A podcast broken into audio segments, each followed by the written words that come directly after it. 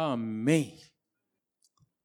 A Bíblia diz que os filhos de Deus são guiados pelo Espírito de Deus. Não é assim que está escrito?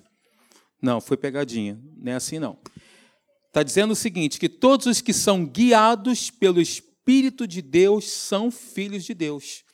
A maior necessidade da nova criatura, a maior necessidade da igreja hoje é ser dirigida, governada, conduzida pelo Espírito Santo. Diz aqui em Isaías, né? O Espírito Santo diz à igreja: Este é o caminho, andai por ele. Quero te dizer que nós estamos sentados no cockpit da nossa vida. E Deus fala assim: meu filho, ó, direita, esquerda, prossiga, espere, avance. Cumpre a cada um de nós sermos sensíveis à voz do Espírito Santo e andarmos nessa direção. Então, essa é a maior necessidade: sermos dirigidos, controlados, guiados por Deus. Sabe por quê? Esse texto aqui em Romanos, capítulo 8, versículo 14, diz: Porque todos os que são guiados são filhos. Não diz, porque todos os que são filhos são guiados. Sabe por quê? Porque nem todo filho deixa-se ser guiado. Tem muitos filhos de Deus que não se deixam ser guiados pelo Espírito de Deus. Diz assim: Espírito Santo, alto lá, espere aí. Deixa comigo que no controle da minha vida estou eu. Quando na verdade o apóstolo Paulo, ele inverte aqui, né? E diz: "Porque todos os que são guiados pelo Espírito de Deus são filhos de Deus". Então eu ressalto mais uma vez que esta é a maior necessidade de todos nós que estamos aqui essa noite. Sermos guiados, dirigidos pelo Espírito. Sabe por quê? Porque Deus, Ele sabe o que é melhor para você. Deus, Ele tem planos de bênção para a sua vida. E para minha também, eu me incluo, é claro. Então, Ele sabe o que é melhor para nós e quer nos conduzir por este caminho que Ele já tem preparado para mim e para você está tudo pronto, consumado. Estou dizendo isso porque me refiro a algo, por exemplo, você está vendo aí na tela, no PPT, PowerPoint, que a cura é um direito da nova criatura. Você que nasceu de novo, que recebeu a Jesus como Senhor da sua vida, como seu Salvador, eu quero te dizer, a palavra de Deus nos assegura isso, nos garante isso que esta bênção é o pão dos filhos, que a cura é um direito adquirido, constituído por Deus. E eu quero que essa noite com você desmistificar muitas coisas. Nós precisamos ouvir sempre, ouvir sempre, para termos essa palavra sedimentada, decantada dentro do nosso coração. Como diz, por exemplo, lá em Provérbios, eu vou ler esse texto com você, mas está vindo aqui no meu coração, que nós devemos ouvir, olhar e guardar. Ouvir, olhar no sentido de receber, acolher com mansidão a palavra em voz implantada, como diz o apóstolo Paulo, porque é loucura, gente. Ó, viver pela fé é a maior adrenalina que você possa ter na sua vida. Já andou de montanha russa aí? Nunca andou? Quem já andou? A montanha russa mais radical. Ó, andar pela fé não chega nem perto disso. Andar pela fé é loucura para os homens. É você negar um diagnóstico, você tem um diagnóstico, você tem um laudo médico na tua mão que aponta para algo. Os sintomas eles falam alto. E você tem a palavra de Deus que diz algo. Você tem o diagnóstico. Eu olho para ele ou eu olho para a palavra de Deus? O que, que diz a Bíblia? Isso é uma loucura. Você contradizer logicamente, né, porque o laudo é algo lógico. Você contradizer por aquilo que você crê é loucura, é adrenalina, é andar com Deus. É uma vida de emoção. Não é uma vida estagnada, você não está no lago, não. Você está numa, numa, cachoeira, né? Já fez rafting? Quem já fez rafting aí? Já fez? Gostou, Marcelo? É maneiro? Fez aonde? Lá em Três Rios? Ô, oh, rapaz, tu foi longe agora. Três Rios, eu estou sendo modesto, né? Três Rios. Eu fiz lá. Foi onde? É logo ali no Nepal. Esse menino é bom mesmo. E aí, gostou? Emocionante? então, queridos, vamos entrar aqui no nosso tema de hoje, curados para sempre. Diga comigo, curados para sempre. Em Cristo Jesus, eu sou curado. Eu recebo essa palavra. Em nome de Jesus. A Bíblia diz o seguinte: pega a sua Bíblia comigo. Pega a sua Bíblia e diz assim: Eu sou o que ela diz que eu sou. Eu tenho o que ela diz que eu tenho. Eu posso fazer tudo que ela diz que eu posso fazer. Hoje eu serei ensinado pelas palavras de Cristo. O meu coração está atento, a minha mente está alerta, e eu nunca mais, nunca, nunca, nunca serei eu mesmo. Em o nome de Jesus, amém. Glória a Deus. Então, curados para sempre. Eu quero te dizer o seguinte: que Jesus é a expressão exata de Deus. Expressão significa enunciação do pensamento através de gestos ou palavras escritas ou faladas. Verbo, manifestação. Jesus, a Bíblia diz que ele é a expressão exata de Deus. Eu já inicio assim, para a gente quebrar aqui um monte de paradigma. Hebreus capítulo 1, do versículo 2 ao versículo 3, pegando aqui alguns pontos, diz o seguinte: Nestes últimos dias, Deus nos falou pelo Filho que é, fale comigo, que é o resplendor da glória e expressão exata do seu ser. Jesus é a expressão exata de Deus, a manifestação de Deus. Jesus, no nosso meio, quando andou nesta terra, ele manifestou Deus, porque ele era a expressão, ele foi, é, sempre será a expressão exata de Deus.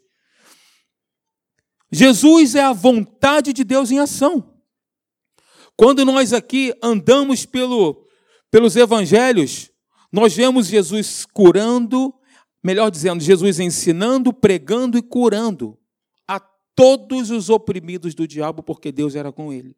Então, Jesus é a vontade de Deus em ação. Eu digo isso porque muitas pessoas dizem o seguinte: ah, não sei se é da vontade de Deus que eu seja curado.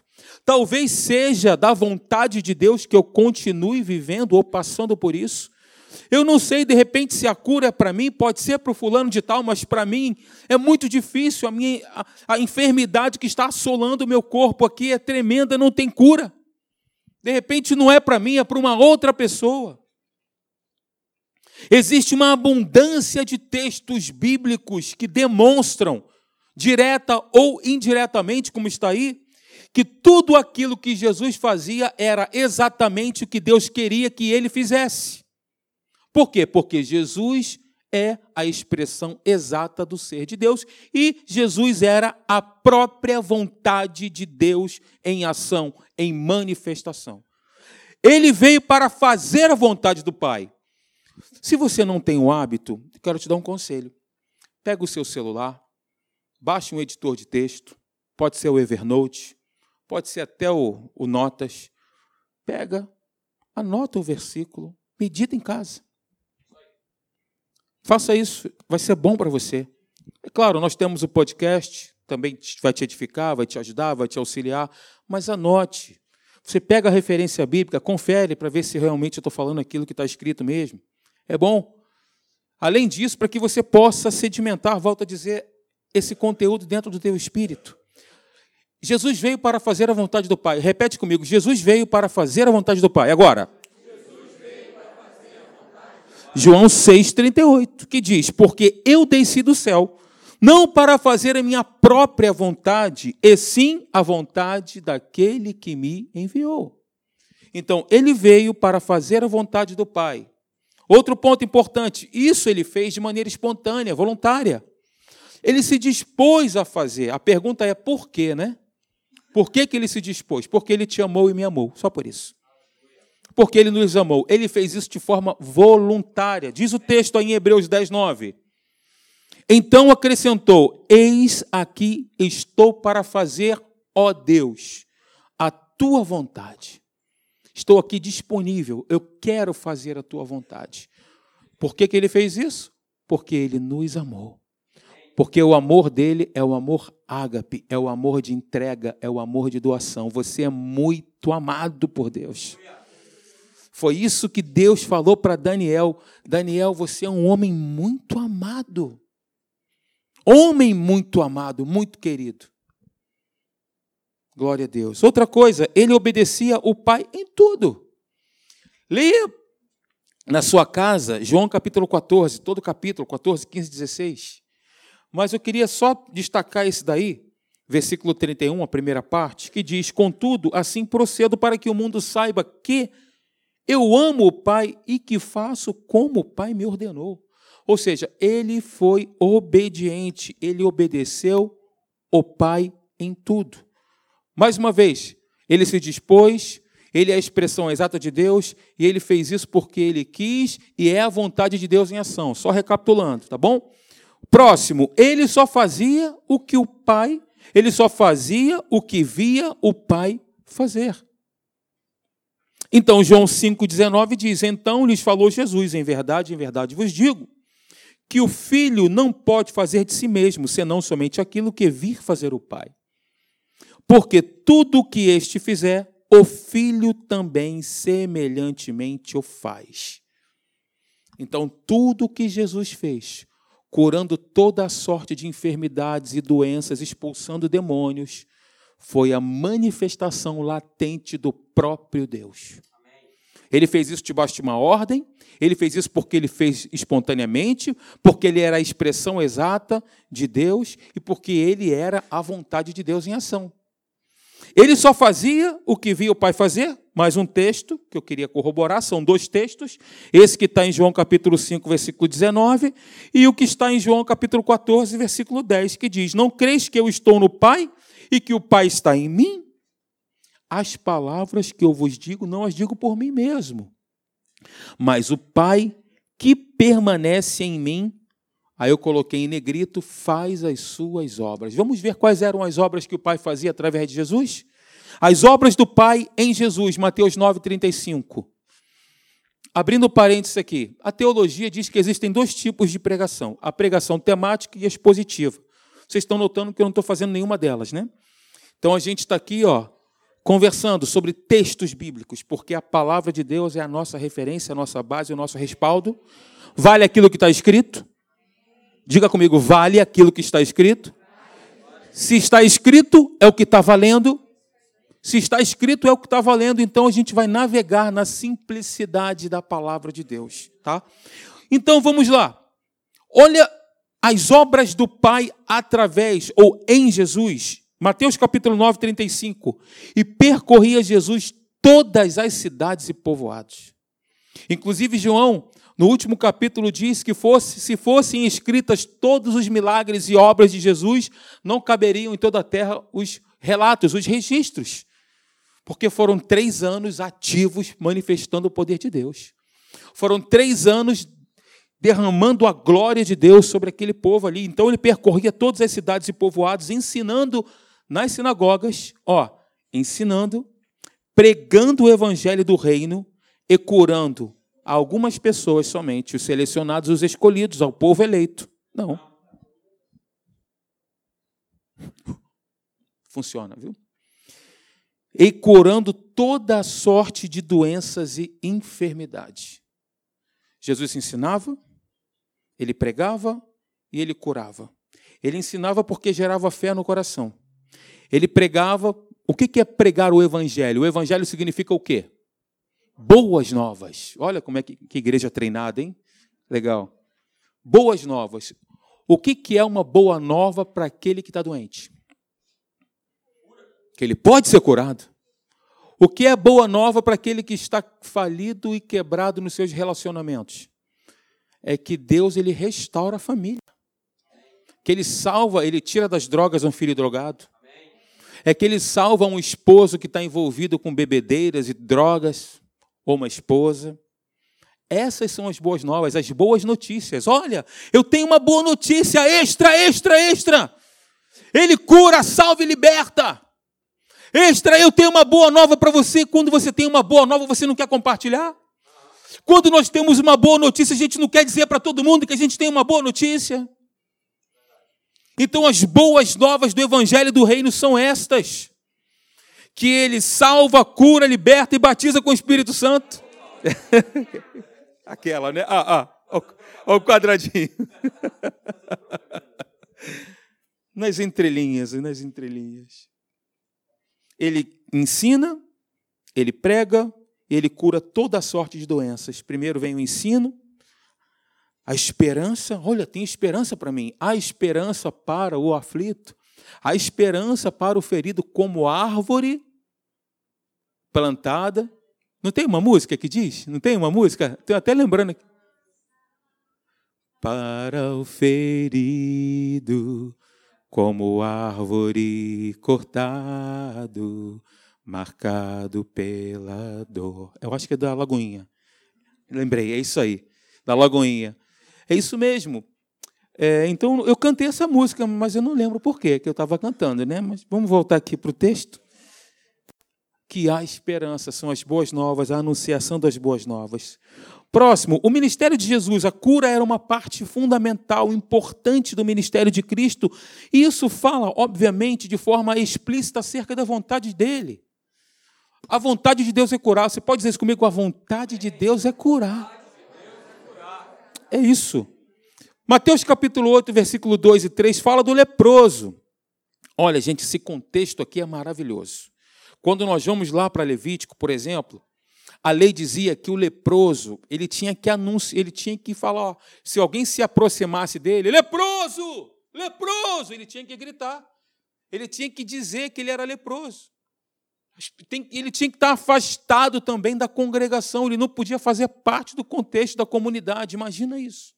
Esse leproso foi corajoso, porque está escrito ali que ele se aproximou. Eis que um leproso, tendo se aproximado, ele quebrou todos os paradigmas daquela época. Ele se aproximou porque ele ouviu a pregação do evangelho libertador. Tem uma esperança para mim, se eu tocar nele eu vou ser curado. Ele ouviu isso. Ele não chegou ali de supetão, e quem é aquele ali? É Jesus? Deixa eu ir lá. Não. Ele já tinha ouvido acerca de todos os milagres que Jesus estava fazendo ali, naquela cidade. Então, eis que um leproso, tendo se aproximado, o que, que ele fez? Proscuneu, ele adorou, ele se prostrou, ele se aproximou, se prostrou e disse: Senhor, se quiseres, podes purificar-me. Aqui eu abro um parênteses e quero te dizer o seguinte: que ele sabia exatamente que Jesus poderia curá-lo. Ele só não tinha certeza se Jesus queria. Ele não tinha certeza. Se quiseres, podes purificar-me. Como Jesus é a expressão exata do ser de Deus e fazia a vontade de Deus em manifestação, ele disse: Eu quero. Estendeu a mão, tocou sobre ele, chupou, né, como se eu posso, eu posso dizer assim?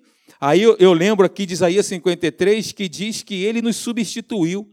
Ele levou sobre si, naquele momento ali estava acontecendo exatamente isso.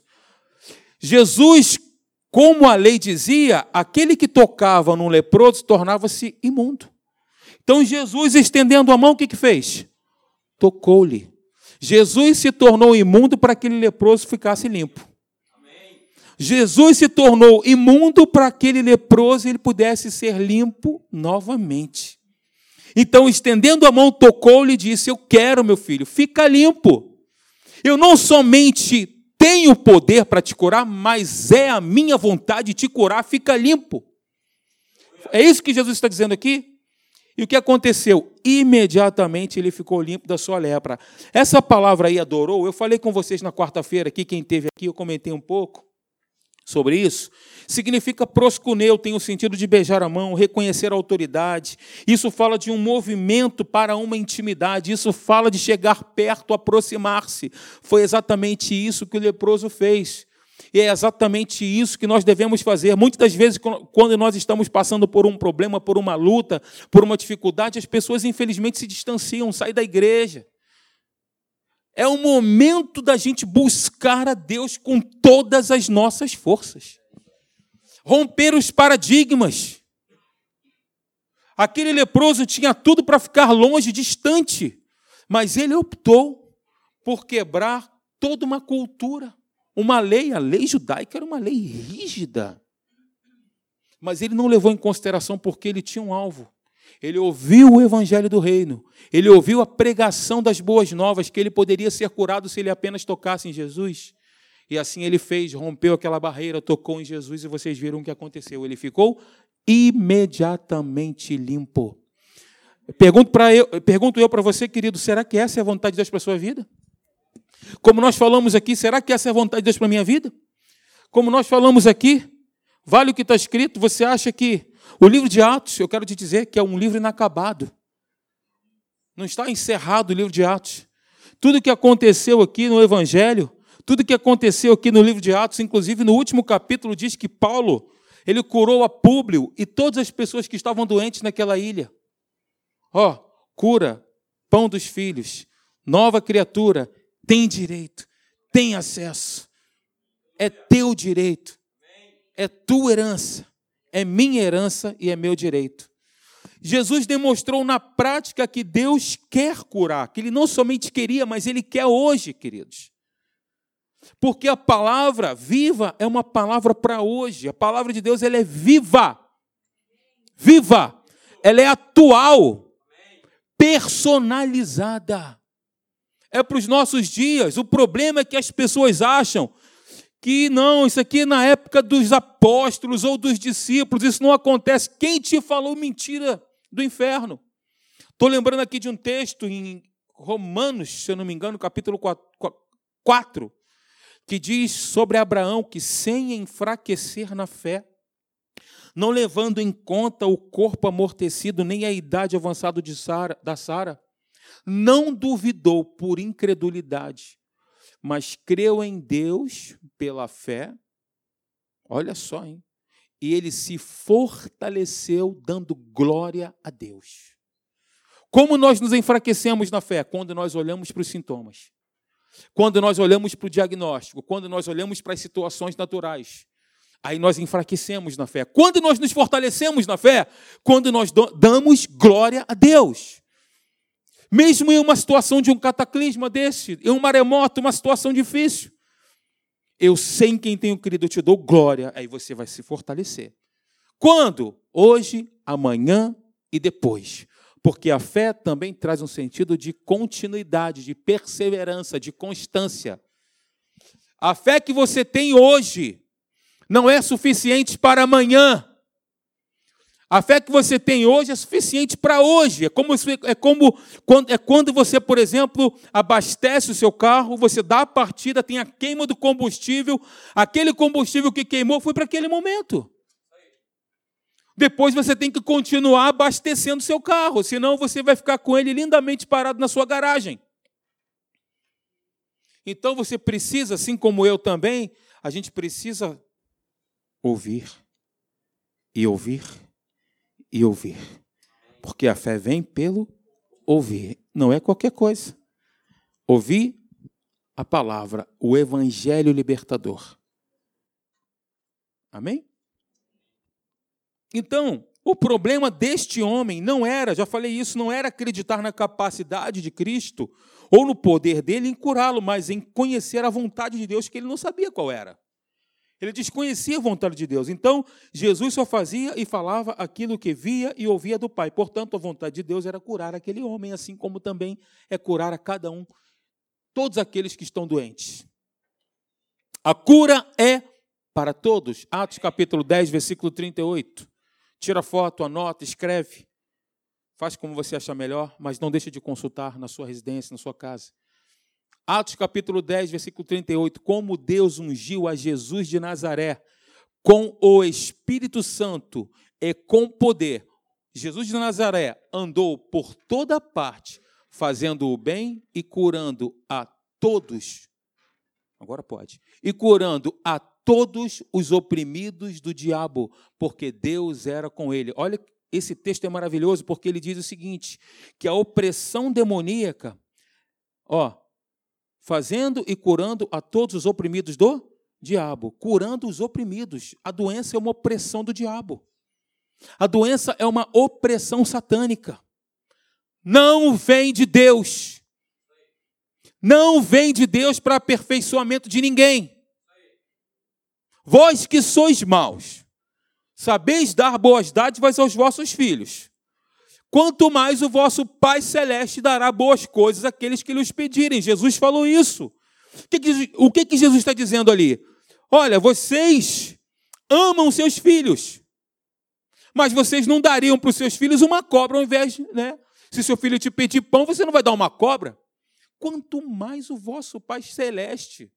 Ou seja, o meu amor é infinitamente maior. A opressão do diabo é sinônimo de doença, opressão demoníaca. Jesus é o mesmo eternamente, o Cristo glorificado que está nesse momento à destra de Deus, intercedendo pelos santos, é o mesmo ontem, hoje e será para sempre. Pergunto eu a você: será que a vontade de Deus cessou nos evangelhos? Será que Deus parou ali? O mesmo Cristo que andou entre nós aqui nessa terra é o mesmo Cristo que está assentado à destra de Deus, o Cristo glorificado. Ele é o mesmo. Se Jesus Cristo ainda vive, não mudou e será o mesmo para sempre. Para sempre. Isto implica dizer que aquele que curou ontem curará hoje e curará para sempre. Dando base para essa afirmação, a referência bíblica, Hebreus capítulo 13, versículo 8, que diz: Jesus Cristo, ontem e hoje, é o mesmo e o será para sempre. Glória a Deus. Glória a Deus. Ele é o Cristo glorificado, que está à destra de Deus, intercedendo pelos santos, intercedendo por mim, intercedendo por você. Então, como apropriar-se da cura divina? Vamos lá. Primeiro ponto. Aí eu te aconselho a tirar foto ou anotar. Eu vou ter que passar rápido. São seis pontos. Como apropriar-se da cura divina? Vamos lá. Primeiro, conheça que é a vontade de Deus te curar. Conheça que é a vontade de Deus te curar. 2 Pedro capítulo 1, versículo 3. É a vontade de Deus. Segundo ponto, Esteja certo de que seu coração está alinhado com Deus. Isso é importante. Nós precisamos fechar portas. Eu me refiro à questão do perdão. Lá em Marcos capítulo 11, por exemplo, diz: porque tudo, porque tudo em, é, tudo que em oração pedirdes, vos será feito. Aí quando você vai para o versículo embaixo, diz que você tem que ajustar com o teu irmão faz parte do contexto, não está desconectado. Nós precisamos resolver isso, fechar essa porta. Pecado, pedir perdão às pessoas, se a gente tem alguma, alguma situação que esteja embrulhada no nosso coração, porque o Espírito Santo vai mostrar, antes da gente entregar a nossa oferta, como diz a Bíblia. E se você se lembrar que o teu irmão, ó, não é você não, se lembrar que o teu irmão tem alguma coisa contra você, deixa no altar a tua oferta, vai e reconcilia-te com teu irmão, depois de reconciliado, retorna e entrega a tua oferta. Veja como é importante isso. Mais do que entregar a tua oferta. Muito mais do que entregar a oferta é a gente se reconciliar, a gente resolver as coisas que precisam ser resolvidas. Terceiro ponto, receba pela fé. A fé é o título de propriedade, fé é certeza, é convicção de fatos estabelecidos que a gente não vê, mas nós temos certeza que são. Receba pela fé. É pela fé que você recebe. A fé é constância, é perseverança. É você declarar hoje, declarar amanhã e declarar depois. Senhor, com base na tua palavra que diz que Jesus levou sobre si as minhas dores e enfermidades, e o castigo que me traz a paz estava sobre ti, eu oro com base na tua palavra, Senhor, recebendo a tua cura e te agradeço por ela. Obrigado, Senhor. Ah, mas o meu corpo está doente, a minha mão está tremendo, eu estou. Estou sentindo dor ainda. Senhor, com base na tua palavra que diz em Isaías 53, que o Senhor Jesus levou sobre si as minhas dores e enfermidades. O castigo que me traz a paz estava sobre ele pelas suas pisaduras. Eu fui sarado, Senhor. Com base na tua palavra eu recebo isso, Pai, e te louvo pela minha cura. Mas ainda está doendo, ainda estou sentindo isso, Senhor. Até quanto for necessário.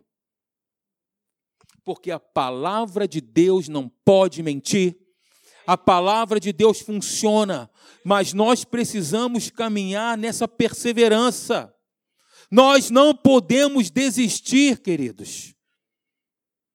Nós não somos daqueles que retrocedem. Nós não somos daqueles que olham para trás. Quem olha para trás vira uma estátua de sal. Lembram da mulher de Ló? Foi assim que aconteceu. Não olhe para trás. Se você tiver que olhar para trás, olhe pelo teu retrovisor. Olha pelo retrovisor. Mas você está olhando para frente, olha pelo retrovisor, mas você está, você está caminhando, olhando pelo retrovisor, mas seguindo, sem parar. E agradecendo a Deus, Senhor, obrigado pelo livramento, obrigado pela minha cura, obrigado porque tu és comigo, porque o Senhor está comigo como poderoso guerreiro. Obrigado, Senhor, porque a tua mão está sobre mim. Obrigado porque eu tenho uma aliança contigo, Senhor, estou debaixo de uma aliança de proteção. Obrigado porque eu estou debaixo de uma aliança de cura, de restauração, Senhor. Muito obrigado. Glorifique, exalte a Deus. Quando nós adoramos e glorificamos a Deus, nós estamos entrando em um ambiente de fé porque nós estamos agradecendo a Deus por algo que ainda não se manifestou, mas nós estamos crendo que se manifestará. Não se manifestou ainda, mas nós cremos que se manifestará. É loucura. Agradecer a Deus por algo que ainda não aconteceu. Quarto, confesse a sua cura. Eu criei, por isso é que orei. Nada disso. Eu criei, por isso é que falei. Está aí nesse texto. Devemos então conservar firmes essa confissão, como diz aí Hebreus capítulo 4, versículo 14. Conservar a confissão. Gente, não é confessar e declarar e agradecer quando tudo está bem. Quando tudo está bem é muito fácil. Quando tudo está normal, todo mundo canta, todo mundo pula. Agora, quando o sapato aperta, é o cão chupando manga. Quem gosta de manga aí, dá glória a Deus. Aleluia! Eu sou o primeiro, glória a Deus. Resista ao diabo. O que, que diz a Bíblia? Resista. Não lute contra ele. Você vai resistir como Jesus. Lembra de Mateus capítulo 4? Se és filho de Deus, ó, tentando trocar a identidade de Jesus. O diabo é, é, é, é malandro. Se és filho de Deus, lança-te daí, porque está escrito que aos teus anjos dará ordem ao teu, a teu respeito para que te guardem. O que, que Jesus disse? Está escrito. Está escrito. Não tentarás. Jesus sempre respondeu com base na palavra. A nossa luta de resistência é com base na palavra. O diabo vem, o inferno vem com, lança, com pensamentos, nós vamos resistir com base no que está escrito, com base na palavra. É dessa forma que resistimos. Não é, não é se esforçando para isso, é você usar as nossas armas espirituais, porque ela, a Bíblia diz que as nossas armas não são carnais, elas são poderosas em Deus para desfazer os sofismas e todo, os sofismas e toda altivez que se levante contra nós. O que, que são sofismas? São meias verdades. Não são verdades, tem aparência de verdade, mas não é uma verdade. O diabo não usou a própria Bíblia para falar, para tentar Jesus? Está escrito Jesus. Ó, aos teus anjos dará ordem ao teu respeito para que te guardem. Jesus resistiu e disse: Está escrito. Está escrito. Provérbios 4, versículo 20 e 22. Atenta para as minhas palavras, aos meus ensinamentos, inclina os teus ouvidos. Não se aparte dos teus olhos, guarda-nos no mais íntimo do seu coração, porque são vida para quem os acha e saúde para o seu corpo. Eu disse no início. O que é você olhar para a palavra e você não dar bola para o diagnóstico? Olhar para a palavra é exatamente isso. O diagnóstico está aqui, o sintoma está aqui, é você olhar para a palavra de Deus e não desviar dela o teu olhar. Contemplar, voltar-se para aquilo que está escrito, ok? E eu quero finalizar aqui no Salmo 103. Queria que você abrisse, por favor, Salmo 103. Salmos, Provérbios, é, Salmo 103.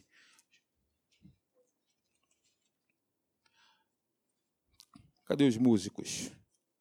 Além do Júlio.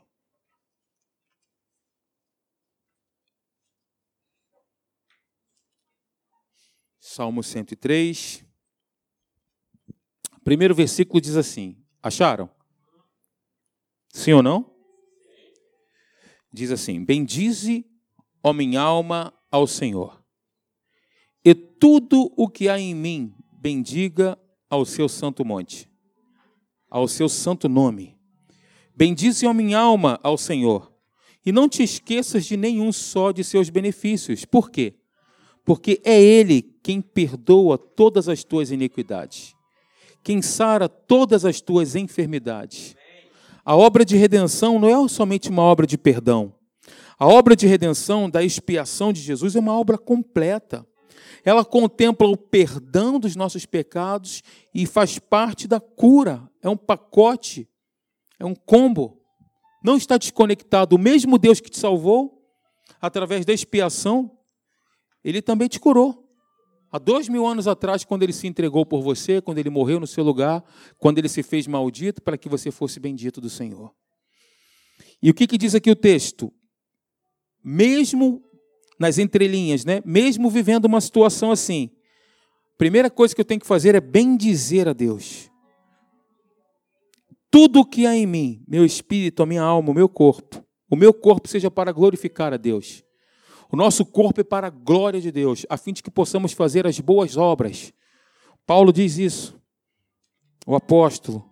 Bendize a minha alma ao Senhor, não te esqueças de nenhum só dos seus benefícios. É Ele quem perdoa todas as tuas iniquidades e quem sara todas as tuas enfermidades. Eu sou o Senhor que te sara. Êxodo diz isso. Muito obrigado, Senhor, porque a tua verdade ela é absoluta. Porque a tua verdade não passará. Os céus passarão, a terra passará, tudo que existe um dia passará. Ô oh, Senhor, mas a tua palavra, ela é uma verdade estabelecida nos céus. Tua palavra está estabelecida nos céus e a tua palavra sustenta todo o universo. Que dirá a nossa vida, Senhor? Oh Deus, nós te louvamos porque esta palavra que sustenta todas as coisas, o mundo espiritual e o mundo natural, essa palavra é uma palavra viva que está dentro de cada um de nós. Chama-se Jesus Cristo. Nós te recebemos, ó oh Pai, nós te reconhecemos como nosso Senhor, como Deus da nossa vida, o Deus da nossa salvação. Eu te amo, ó Senhor, força minha, porque tu és minha rocha, o meu escudo, a minha cidadela, o meu libertador. Deus meu em quem confio, nós confiamos em Ti, a nossa confiança está em Ti. Queria que você ficasse de pé, por favor.